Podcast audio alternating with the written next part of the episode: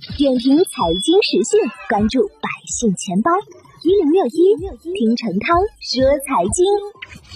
开年以来，医药等龙头股遭遇重挫，很多明星基金经理管理的产品也难逃此劫。持股集中度较高的基金跌幅超过同类型基金平均水平。那么，面对基金的下跌，投资者该如何正确应对呢？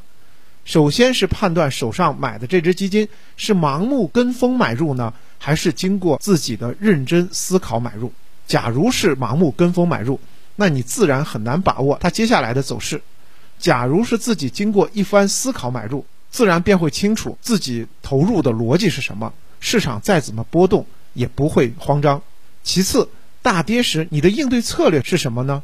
很多人之所以恐惧大跌，是因为自己没有做好两手准备。一跌就开始心慌，所以才会在大跌时非常害怕。不管基金是涨是跌，先赎回再说。最后呢，发现自己辛苦大半年，却给别人当了小韭菜。市场变幻莫测，我们要有敬畏之心。不管市场涨跌，都要有应对市场的能力。在投入时呢，尽量以定投入场。假如下跌，就制定加仓计划，这样呢可以有效摊薄成本，后面的大涨才能获得超额收益。最后呢，你要考虑的是有没有长期持有的计划。基金投资短期风险很大，长期持有风险相对较小。